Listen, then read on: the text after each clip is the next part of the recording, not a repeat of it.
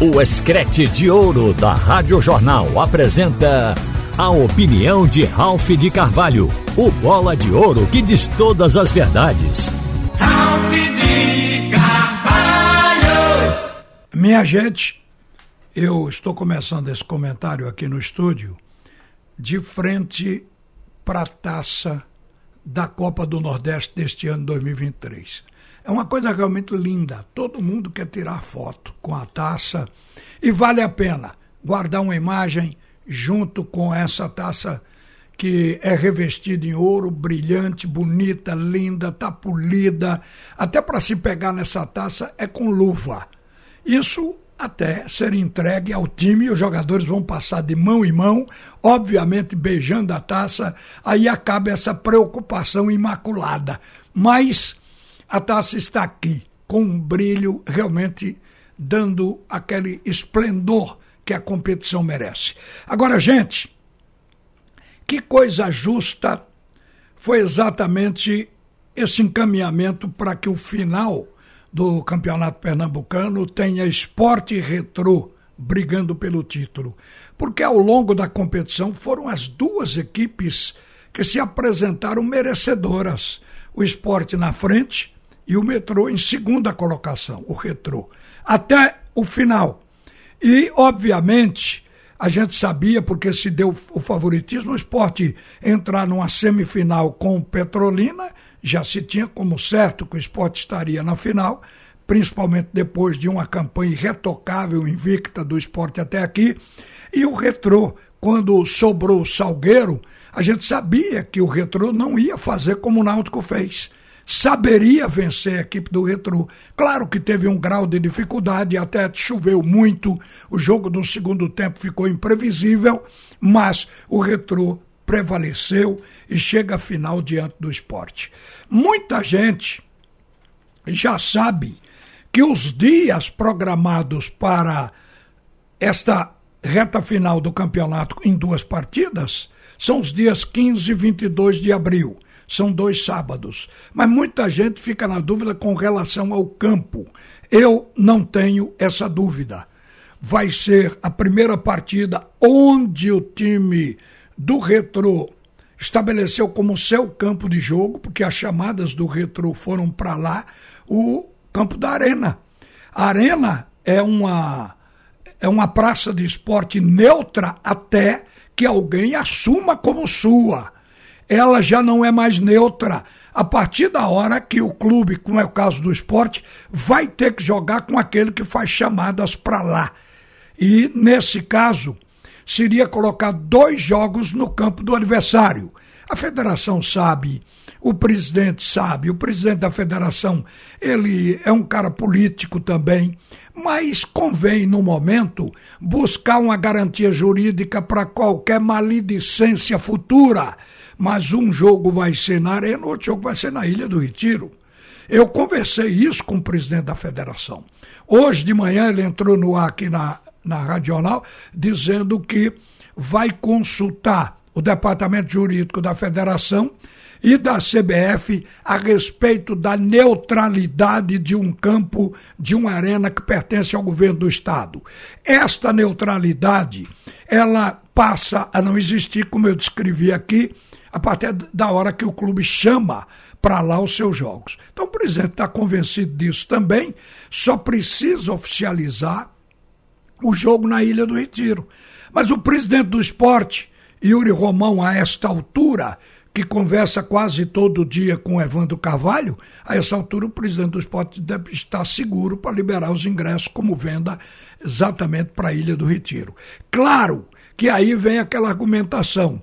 Para o esporte, se a federação determinasse, o esporte poderia tirar o corpo e seria bom porque teria um público maior se tratando de uma final e um segundo jogo lá na, na Arena de Pernambuco. Então o esporte iria, mas todo mundo sabe que tem hora que o dinheiro não tem peso. Conquistar o título dentro da sua casa é uma preferência do elenco do esporte, não é apenas da torcida todos os jogadores consultados E a Rádio Jornal fez isso com os repórteres. Me recordo que João Vitor, depois do jogo contra a equipe eh, do Petrolina, fez essa pergunta pela TV. A mesma coisa foi feita aqui pela rádio. Então, as respostas foram iguais para todos os entrevistados, os jogadores e o treinador. Eles disseram que quer o jogo na Ilha do Retiro. Então, o segundo jogo tende a ser lá. Eu não vou dizer aqui prego batido ponta virada 100%, mas diria que tem 99%, 9 de possibilidade do jogo ser confirmado no estádio da Ilha do Retiro. Agora, minha gente, uma outra coisa que surgiu já com intensidade nesse final de semana foi esta SAF do América do, lá no Rio Grande do Norte. O América conseguiu primeiro do que Pernambuco. Aliás, Pernambuco ainda não entrou de corpo inteiro nessa busca de parceiros. Porque a gente está vendo, dando a entender, que o presidente de Santa Cruz, o Antônio Luiz Neto, ele fala em SAF, mas fala em fazer diferente o contrato de SAF, porque é uma impressão que Santa Cruz não quer liberar integralmente o clube para um grupo chegar e administrar e tocar a vida tricolor da agora por diante. A gente vê restrições. No Náutico a mesma coisa. O presidente do Náutico, ele só vai aceitar uma SAF porque não tem jeito. O clube está endividado, assim como os demais pediu recuperação judicial, mas mesmo assim o pensamento do Diógenes Braga é vender as ações, mas o Náutico ficar com parte delas. Ou seja, o Náutico ficar com 51%. A gente acha difícil que alguém vá botar muito dinheiro para pagar o débito do Náutico e mais dinheiro para fazer time, para dar manutenção e remodelar o estádio, quem sabe fazer uma mini arena. Ninguém vai colocar esse dinheiro sem mandar no clube tendo apenas 49%, porque quem vai mandar? O, o que está sendo feito agora é a direção atual, com 51%. Então acho difícil que haja pretendente com esse modelo. O esporte, eu tive a impressão que o presidente Yuri Romão só aceitou porque ele foi colocado no canto da parede, em uma parede sem portas, por exemplo, sem rota de fuga, com a espada no gogó porque foi exatamente o leilão da ilha, da sede da Ilha do Retiro.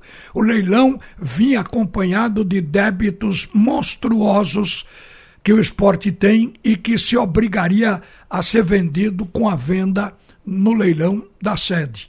Aí o presidente, para evitar esse dissabor para a torcida e queimar totalmente a administração dele, ele automaticamente, embora não tenha sido ele a contrair o débito, mas ele teria a sua administração aniquilada com um leilão desse, principalmente se tivesse comprador. Então ele preferiu recorrer também para fazer uma recuperação judicial. E neste caso aí, teve que se obrigar a falar em SAF e liberar o clube para a SAF, que é o único caminho. Então, Pernambuco, em suma, para mim, está indo para essa possibilidade da SAF, mas a contragosto dos seus dirigentes. O América, ele vai receber um aporte de 174 milhões em cinco anos. Mas não se sabe ainda se a compra foi por 174 milhões. No caso de Pernambuco, é muitas vezes mais que isso aí.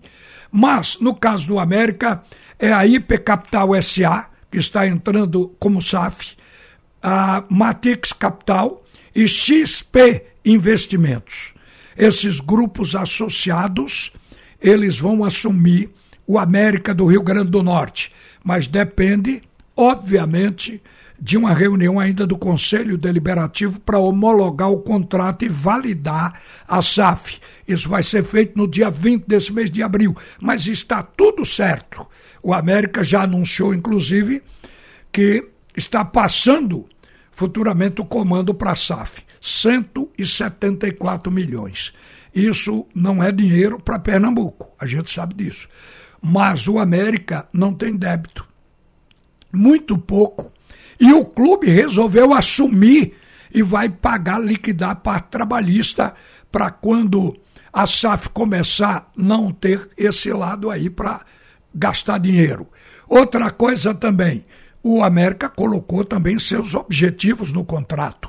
Terminação, conclusão do estado, do, do estádio, do centro de treinamento. Várias exigências foram colocadas e todas aceitas. Mas isso significa dizer, em cinco anos, e nesses cinco anos, o grupo que está comprando o América chega com 174 milhões. Uma boa tarde, minha gente. Volta Haroldo Costa no comando do assunto é futebol. Você ouviu a opinião de Ralph de Carvalho, o bola de ouro que diz todas as verdades.